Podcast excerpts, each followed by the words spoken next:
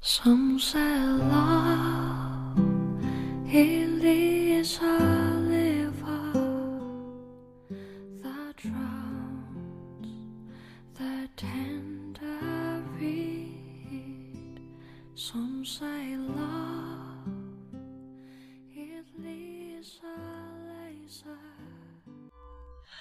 that leaves 用声音记录生活，用故事温暖你我。大家晚上好，这里依然是荔枝 FM 幺八零零三六，我想对你说电台，我是你们的主播佳宇，欢迎分享你的故事和心情，佳宇愿意帮你转达你想对他说的话。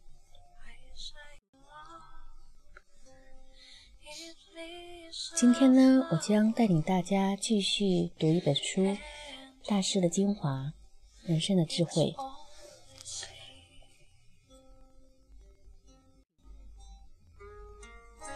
人比自己所相信的更加愚蠢。从我们的所为，我们了解到自己；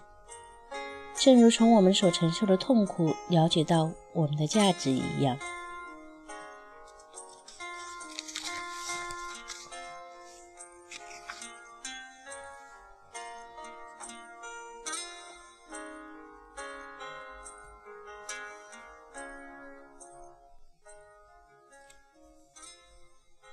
很多时候，我们比自己所相信的更加愚蠢，但在另一个方面，则比自己认为的更聪明。事过境迁以后，我们才会做出这个发现，并且那也是在经过比较长的一段时间以后。我们的自身具有某些比我们的头脑还要聪明的东西。我们在人生历程中所种出的。重大的举措还迈出了主要的步伐，与其说是遵循我们对于何为对错的清楚认识，不如说是遵循某种内在的冲动。我们可以把它称之为本能，它源自我们本质的最深处。在事情发生以后，我们对自己的行事挑剔、批评，但此时我们根据的只是那头头是道的，那其实并不充分的。牵强的，甚至是假借的开假借的概念，并且我们把我们的事情以那笼络的笼统的规律和他人的例子做比较，我们很容易就会不公正的对待自己。也只有幸运的活在老年的人，才具备对自己一生中的对错从主观上和客观上做出判断的能力。每个人都有着某些与生俱来的具体的原则，这些原则深藏于每个人的血液和骨髓之中，因为这些原则是人们的全部思想、感情和意愿的结果。人们并不是在抽象思想中认识到自己的这些原则。只是当我们回首自己的一生的时候，才会注意到，我们其实无时无刻不在遵循着自己的原则行事。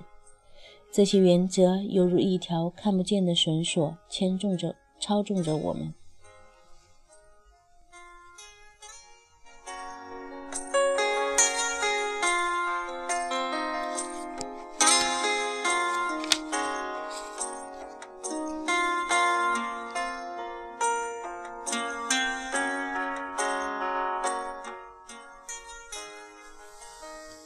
人的那些与生俱来的原则因人而异，人们各自随着这些原则的引领走向幸福或者不幸。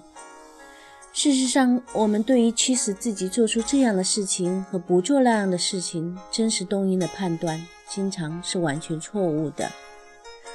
直至由于某一偶然的机会，我们才最终发现了秘密，我们才知道真实的动因并不是如我们所认为的那一个，而是另外的。我们不愿向自己承认那真实的动因，因为它与我们对自己的良好看法压根不相匹配。我们想象自己没有做出某件事情，事情是出于纯粹道德上的理由，但随后我们才了解到，其实是恐惧阻止了我们的行动。一旦解除了任何危险，我们就会马上做出这样的事情。在某些个别的例子里，我们甚至无法猜出自己行为的动因。我们真心认为自己不会受到某一动因的驱动，但这的确就是我们自己行为的真实动因。